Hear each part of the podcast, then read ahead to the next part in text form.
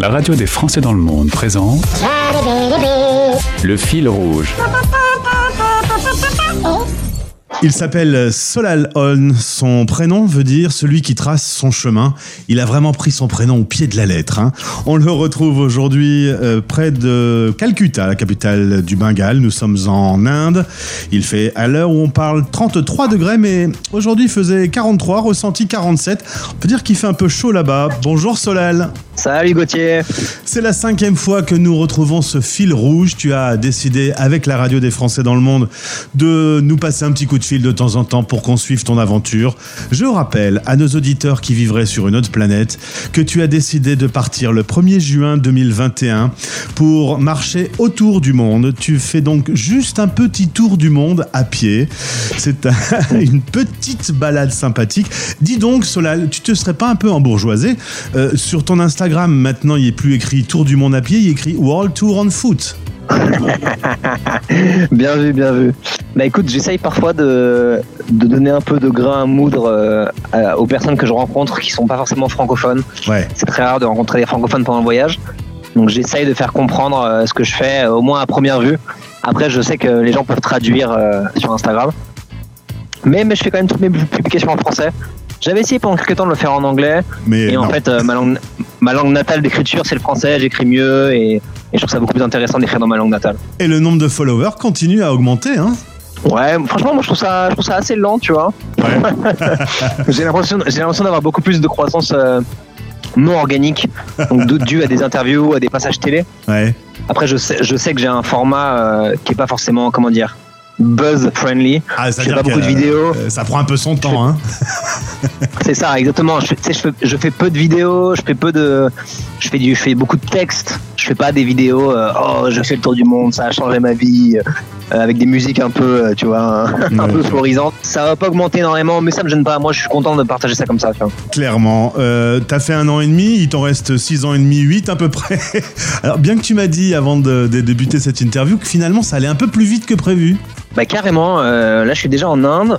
Après, ouais, un peu plus d'un an et demi. J'ai marché déjà plus de 10 000 kilomètres. J'ai calculé récemment là. Je pense que j'ai passé la barre des 10 000. Et, euh, et en fait, j'ai, ouais, j'avance pas mal. Je suis déjà hyper à l'est. Je vais rapidement arriver en Asie du Sud-Est. Les prochains pays, c'est Thaïlande, Malaisie, Indonésie, avec euh, un avion au-dessus de la Birmanie, car les frontières sont fermées à cause de la junte militaire. Ouais. Les frontières, les frontières terrestres, hein, parce qu'on peut y aller en avion, mais pas, pas à pied ni en voiture.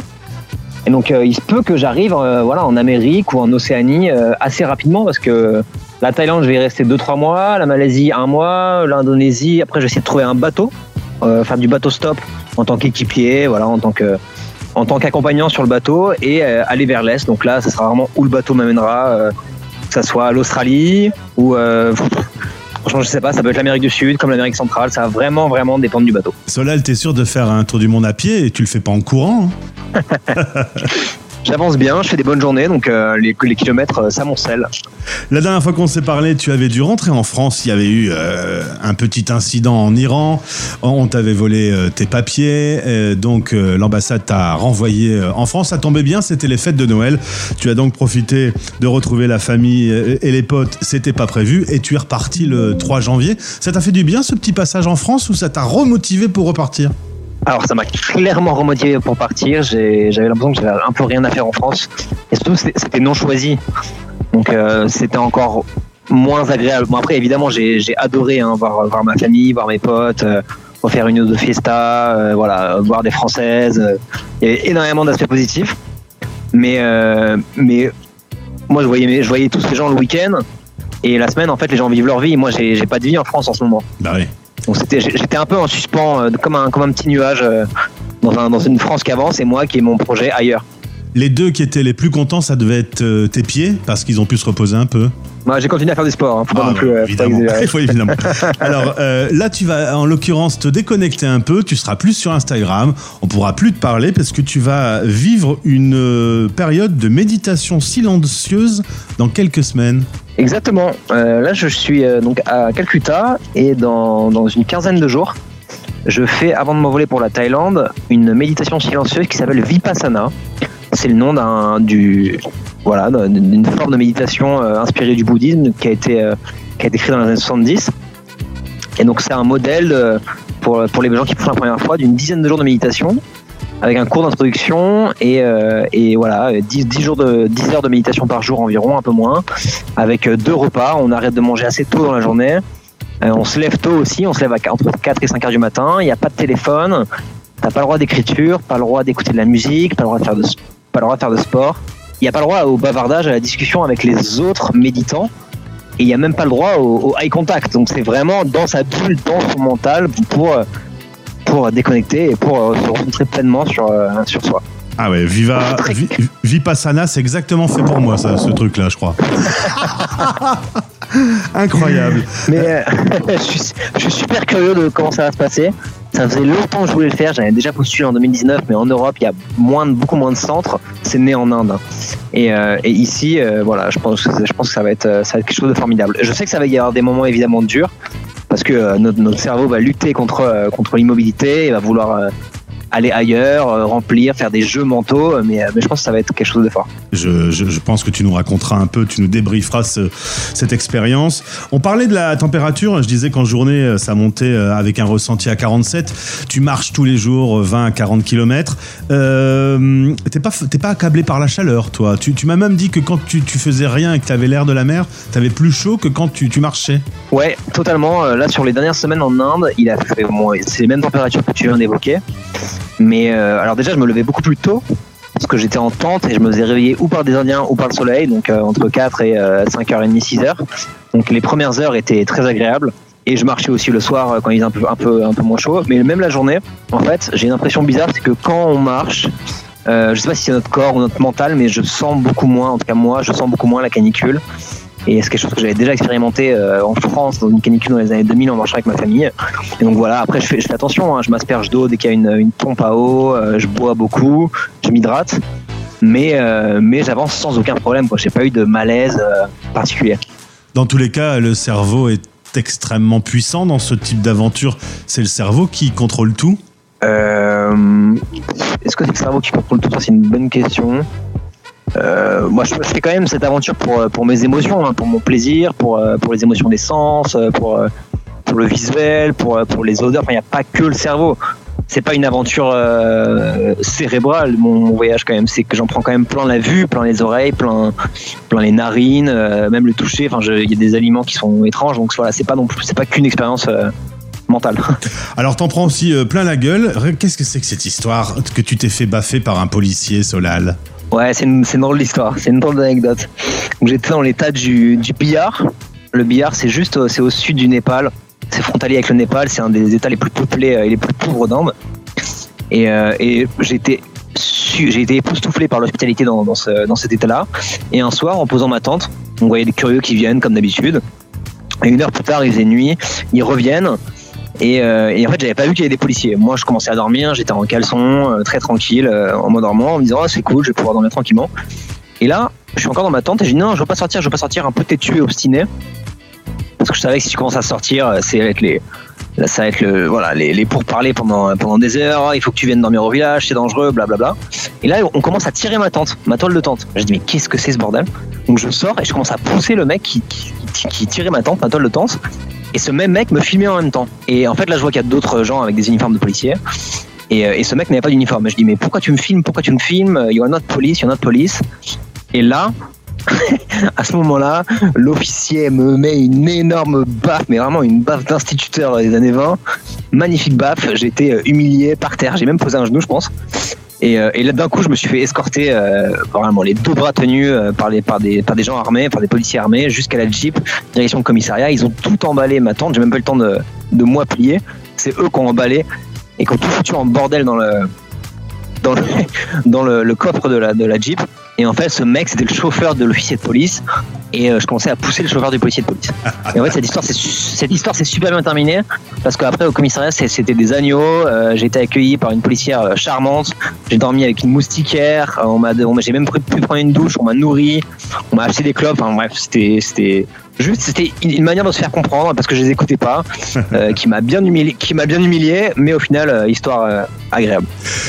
Solal, t'aurais pu avoir comme partenaire Jean-Louis David parce que sur ton Instagram, tu as 17 000 coupes de cheveux différentes. Jean-Louis David. Bah là j'ai encore eu j'ai encore eu des nouvelles coupes de cheveux. je, suis allé- je suis passé chez le barbier récemment là à Kolkata, à Calcutta. C'est trop bien parce que tu vas chez le barbier, ça te coûte euh, 70 centimes. En plus il te fait un petit massage des yeux, un petit massage du crâne, euh, et il te rase, il te rase à la, à la lame, donc super agréable. Mais ouais je me suis rasé, je me suis rasé les cheveux en fait au Népal là récemment parce que j'ai découvert euh, dans un restaurant en me regardant dans un miroir, je savais même pas, j'avais une euh, une énorme tique sur la lèvre, sur la moustache. Donc là, vraiment, je me suis dit, ok, horrifié, euh, ça se trouve, j'en ai d'autres. J'avais les cheveux, je commençais à avoir les cheveux assez longs, j'avais quand même un peu de barbe. Donc je suis allé directement chez le coiffeur, j'ai demandé à tout raser, s'il vous plaît, euh, pour éliminer tous les risques. Euh, J'ai euh, une petite question. Euh, souvent, je parle de toi et, et que la radio suit ton aventure. Souvent, les gens disent mais comment il fait euh, au niveau des sous? Voilà, c'est un- une espèce d'obsession, je pense, de l'occidental. Tu voyages avec peu d'argent. Tu arrives à, à- à- à fonctionner assez facilement? Il n'y a pas de, de soucis au quotidien? Il n'y a pas de soucis au quotidien. Évidemment, alors j'avais économisé pas mal d'argent, une quinzaine de milliers d'euros euh, au début du voyage. Euh, à la suite de ça, donc il y a la page Instagram qui s'est créée et j'ai créé une cagnotte euh, pour essayer d'augmenter un peu mon budget mensuel, qui est vraiment pas énorme. hein. Je dois être, après ça dépend des pays, mais je m'étais fixé un maximum de 150-200 euros par mois que j'arrive plutôt à tenir. Même si en Asie là ça commence à être un peu compliqué avec les prix des visas. J'ai pris 125 au Népal, tu vois, 135 euh, en Inde. Et en fait, je me ferme pas la porte dans le futur à, euh, par exemple, là, si un, bateau, un bateau en bateau stop m'amène en Australie, je me fais un visa, euh, un working holiday visa, je fais 3-4 mois, je me fais 15 000 dollars et je repars comme ça avec une, un beau, euh, un beau matelas financier. Là, pour l'instant, je, pense que je pourrais tenir tout mon tour du monde encore avec, euh, avec l'argent qui me reste. Euh, mais euh, je me dis que ça pourrait être sympa d'avoir une, voilà, vraiment une- d'être d'être super confortable pour les deux derniers continents, euh, l'Amérique et un bout d'Afrique euh, sur la fin. Appelle Jean-Louis David. Euh, dernière chose, ce qui est très paradoxal dans ton aventure, c'est que tu fais tout ça tout seul, mais tu passes ton temps à rencontrer des gens. Euh, là, je me promène sur tes photos Instagram, tu croises plein de gens. Euh, dans ton regard, on voit que tu, tu, tu dévores euh, ce que tu découvres. Euh, ce sont des rencontres qui, sont sans doute assez passionnantes. Mais du coup, euh, ça te rend pas triste de devoir les quitter à chaque fois? Bah non, parce que je sais qu'il y en aura d'autres. Il y, aura toujours d'autres gens formidables à rencontrer, tu vois. Et aussi, j'ai quand même la liberté de, si j'ai envie de m'arrêter un peu plus qu'une qu'une seule nuit, je peux le faire. Mais il y a énormément de gens que je rencontre, en fait, que tu vas voir dans les photos, où la rencontre est super agréable. Voilà, je discute avec eux, on ramène l'anglophone du village, euh, je discute un peu. Mais on va pas très loin dans l'intimité. On va jamais très loin dans l'intimité. Euh, parce que voilà, la communication est compliquée. Les gens qui m'accueillent, souvent, ils parlent pas très bien anglais. Tu vois, la dernière fois, je me suis fait accueillir. C'est une petite famille musulmane dans un, dans un village. Il y avait les deux, deux filles aînées qui parlaient anglais, mais même elles, c'était limité. Donc ça va pas très très loin. Ça va pas très très loin. Donc c'est pour ça que c'est pas non plus une blessure énorme parce que voilà, t'ouvres pas ton, voilà, t'ouvres pas ton cœur non plus. Tu racontes, ils connaissent un bout de ta vie, mais ils connaissent pas toute ta vie.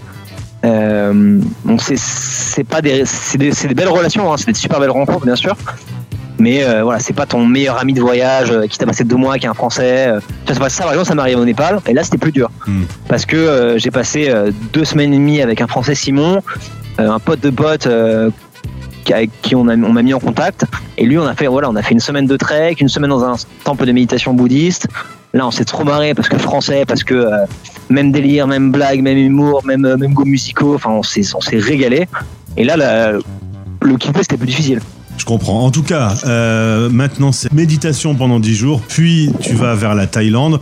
On se retrouvera euh, dans ce coin-là dans quelques mois. Je te souhaite au nom de tous les auditeurs qui suivent ton aventure euh, ben, de faire un magnifique tour du monde à pied. Merci beaucoup, Gauthier. Et à bientôt, salut. Salut